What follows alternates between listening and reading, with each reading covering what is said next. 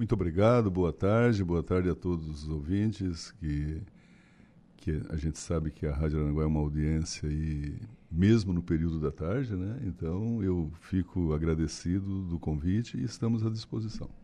Maurício, você também enxerga dessa forma, de que essa onda de denuncismo, daí o Ministério Público tem que dar provimento, obviamente, essas denúncias, é, tem é, prejudicado o desenvolvimento da nossa região?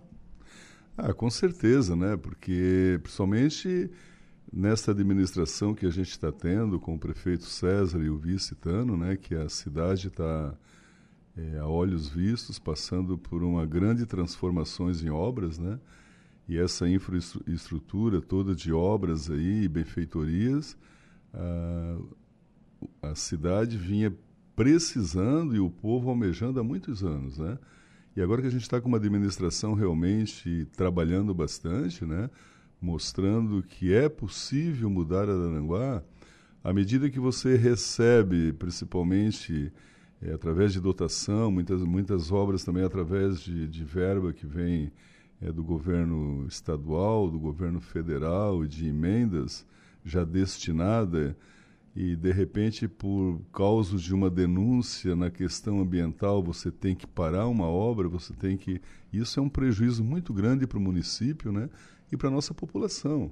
Então eu acredito que toda pessoa que que vai fazer uma denúncia tem que primeiro analisar, né? Analisar se isso realmente está contribuindo para o nosso município em termos de crescimento, né? Ou se vai atrapalhar porque é como você frisou na pergunta, né? Cada, cada denúncia que chega no Ministério Público, é, eles têm que dar uma resposta a isso, né? não pode também ser totalmente omisso.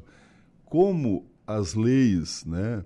Elas acabam é, fazendo com que nesse procedimento, né, muitas vezes não é só basta um pedido de informação, é, você movimenta todo um corpo jurídico, tanto da, da Procuradoria, é, para fazer essa resposta, você já para a obra, então está envolvido ali empreiteiras, está envolvido pessoas trabalhando, está envolvido dinheiro público do contribuinte, né? Isso é um prejuízo muito grande. Isso faz com que o gestor ele fique desestimulado, né?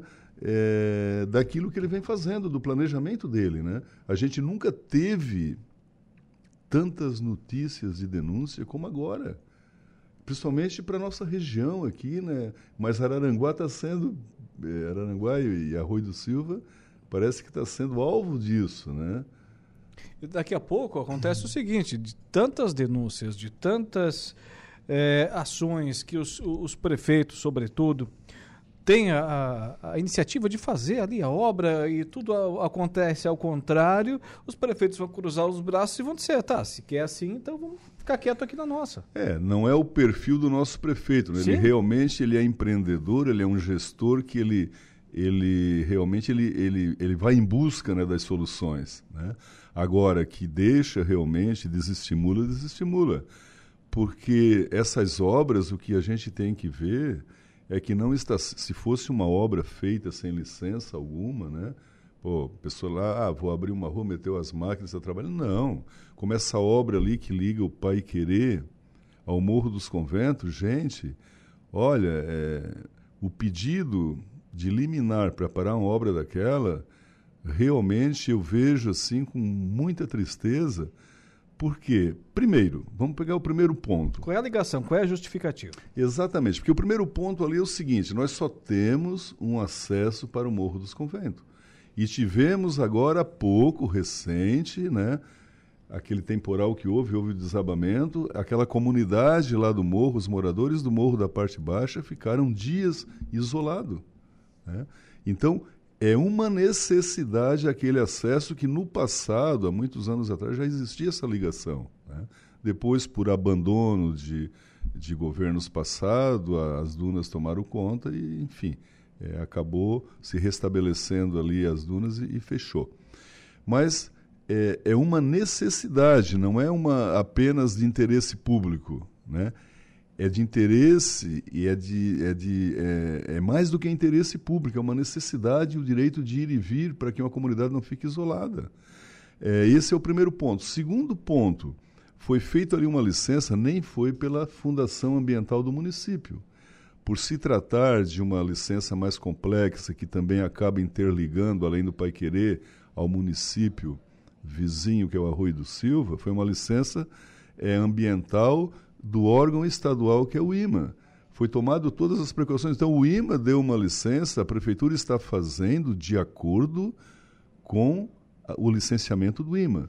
Ou seja, respaldada. Respaldada por lei, né, pelas leis ambientais. Inclusive ali tinha tucutuco, né, tinha aquele sapinho foi retirado, o prefeito contratou uma empresa né, especial, especializada da área, como a Unesc, que fez todo o trabalho. Ou seja, seguiu todas as normas ambientais, todas as leis. E aí você recebe um pedido desse né, para paralisar a obra, né? E isso realmente pega, não é nem pegar de surpresa, né? Ela deixa realmente assim as pessoas, principalmente eu acredito que nossos moradores estão indignados com isso, porque é uma necessidade. Não é apenas para o turista ficar circulando do Pai Querer para o morro. Não, é uma necessidade. Eu acho que a vida humana está acima né, de qualquer norma ambiental, mas abro aqui um parênteses, existe a licença ambiental dentro das normas ambientais. Agora, Maurício, por exemplo, é, há, existe uma denúncia, seja essa obra ou qualquer outra aqui na nossa região. O Ministério Público ele é provocado, ele é acionado e tem que, obviamente, se manifestar. Ao invés de ele mandar parar a obra, ele não poderia, por exemplo, ir no local, fazer uma averiguação, eh, dar esse tipo de provimento àquela indicação da denúncia? É, exatamente. Eu não vou entrar muito nesse no, no, tema legal, porque não é a minha área, eu não tenho formação é, de direito, né? Nós temos lá a nossa procuradoria, né? tem a procuradoria do município que já fez a defesa, mas eu vou me apegar a um detalhe muito importante que está no processo, que qualquer leigo pode ver o processo né? e verificar, onde a alegação do Ministério Público é que não foi apresentado um estudo pra, e, que tivesse uma área que causasse menos impacto ambiental. Né? Uma alternativa. É, é, uma alternativa. Não, mas foi sim, foi feito um estudo baseado em quê? Baseado no seguinte, que ali, antigamente, já, já existia um acesso. Né? E que é realmente a parte que menos impacto ambiental causa. Esse cuidado foi tomado também. Né? Então, não justifica isso. Né? Então, eu acredito que esse bom senso né, deveria também no meu entendimento, existir por parte do Ministério Público, pelo menos fazer essa, esse contato. Afinal de contas, a gente a gente está aberto, né, para todo tipo de informação, né? O nosso a nossa administração, ela é uma administração aberta, pautada na transparência, né? Então bastaria fazer esse tipo de, como você falou, esse tipo de, de averiguação e, e pedido de informação para a procuradoria. Não precisaria entrar direto num juiz, né? No juiz federal pedindo a, a liminar para embargar a obra. Eu acho que isso é uma medida assim um tanto é, forte demais para o município, né? para não dizer assim autoritária. Né? Eu acho que se tivesse se abrindo algum acesso é, de via pública que não fosse necessária, até justificaria. Mas ali é extremamente necessário para que não se corra o, o risco de novamente deixar aquela comunidade em isolamento. E aí tem um outro ponto, além do poder público. Daqui a pouco, é, nesse processo de crescimento da nossa região, provocado, né, puxado, guindado pelo poder público, depois que o poder público dá um passo, vem o privado e faz e, e, percorre o restante da estrada. Daqui a pouco teremos, e certamente ocorrerão, já estão ocorrendo, investimentos do setor privado aqui no nosso extremo sul catarinense. Mas esse tipo de ação, né, tentando preservar ali, diante dessas denúncias, o meio ambiente, ele vai passar a inibir o investimento. Exatamente. Ele, o empresário que quer investir, ele analisa todos os pontos, né? Importante aonde ele vai colocar o seu dinheiro, né? Então, quando ele percebe que ele pode ter um esvaziamento de fluxo, principalmente nesta área que nós estamos falando, são áreas onde poderão vir empreendimentos turísticos, né? Que vão realmente ser aportados no nosso município e empoderando o nosso crescimento. É claro que isso inibe, né? Porque uh, o empresário ele busca a lucratividade, né? E não é diferente. Eu também sou empresário e a gente vai investir onde a gente percebe que poderá colher melhores frutos, né? E isso acaba prejudicando o desenvolvimento e o crescimento do nosso município. Que lá na ponta, o que, que significa? Não é o problema só do empresário não vir, é a geração de emprego.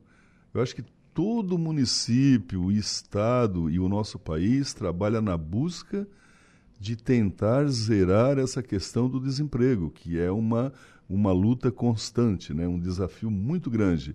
Esse tipo de atitude e de processo acaba aumentando a esse número estatístico do desemprego. Isso que tem que ser pensado. É. Já logo na sua origem, né, esse tipo de ação acaba inibindo o tal do, do círculo, não é o vi, é vicioso, né, é o virtuoso aqui para a nossa região. Primeiro o crescimento é, econômico, depois o social, né? Exatamente. Você imagina o seguinte, vamos pegar como exemplo, nós temos toda uma comunidade do lado de lá do rio, né? E vamos pegar a comunidade mais costeira, que é Ilhas e Barra Velha, né? Que estão uh, ansiosos por anos já também dessa ponte, né? Então, digamos que tenha um processo jurídico que eh, não permite colocar a ponte, né? Que ó, você vê agora no final de semana as pessoas evitam de ir para lá porque a balsa fica congestionada, né? E aí proíbe de se fazer uma ponte, por exemplo. Puxa, você está proibindo, é, além das pessoas que moram lá, do direito de ir e vir, mas também o crescimento daquela região. Né? Você imagina quando a ponte estiver concluída ali, o quanto que aquela região vai crescer, vai valorizar, vai gerar emprego, vai gerar riquezas para o município. Né? E isso repercute em todos os órgãos públicos, inclusive no judiciário, né? Porque o próprio judiciário ele depende é, das riquezas que são geradas em cada município. Ele vive de arrecadação também, né? Exatamente.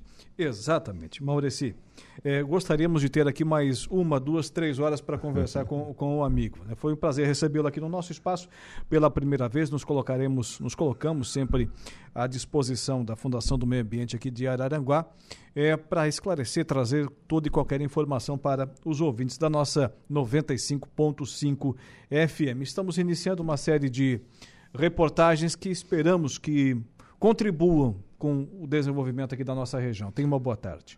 Uma boa tarde, muito obrigado pelo espaço. Eu acredito que foi muito bem pensado essa abordagem que você está fazendo e trazendo também outras autoridades ambientais do, do, dos nossos municípios vizinhos.